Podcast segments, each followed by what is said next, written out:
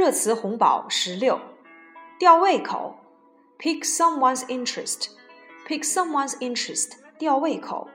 老师用电影录像吊学生的胃口，以激发他们对英语口语的兴趣。很快，大家就迷上了它。放映室总是座无虚席。Movies were shown to pique students' interest in learning spoken English. Soon, all students were hooked. The video viewing room were always packed. 吊胃口 Pick someone's interest.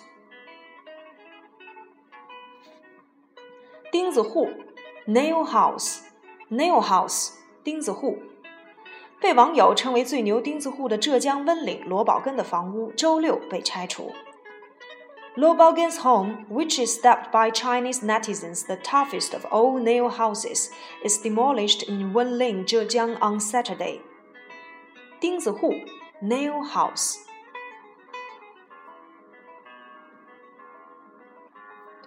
顶级域名 top level domain top level domain 国际互联网名称和编号分配公司刚刚通过一项放宽顶级域名注册限制的议案。The Internet Corporation for Assigned Names and Numbers has just approved relaxing the rules for the introduction of the new top-level domain names. 顶级域名 top-level domain. 顶尖人才 top talents. top talents 顶尖人才。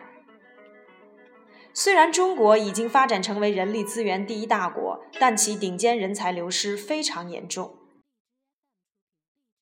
China is hemorrhaging top talents despite the nation now boasting the world's largest team of human resources. 顶尖人才 top talents. 定点医院 designated hospital designated hospital 定点医院。目前，所有奥运定点医院在组织机构、工作流程、双语标识、绿色通道、无障碍设施以及兴奋剂管理等方面均达到了奥运会规范标准。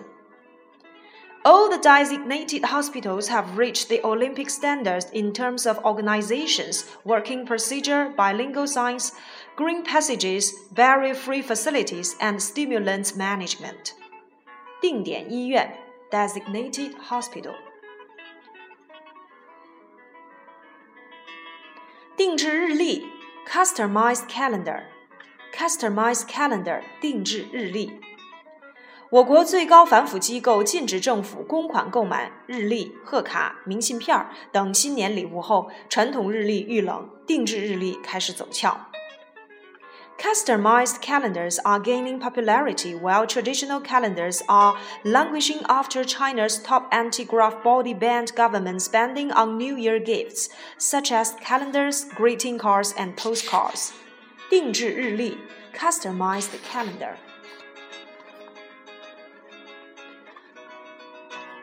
道主 host country 中国是2008年奥运会的东道主。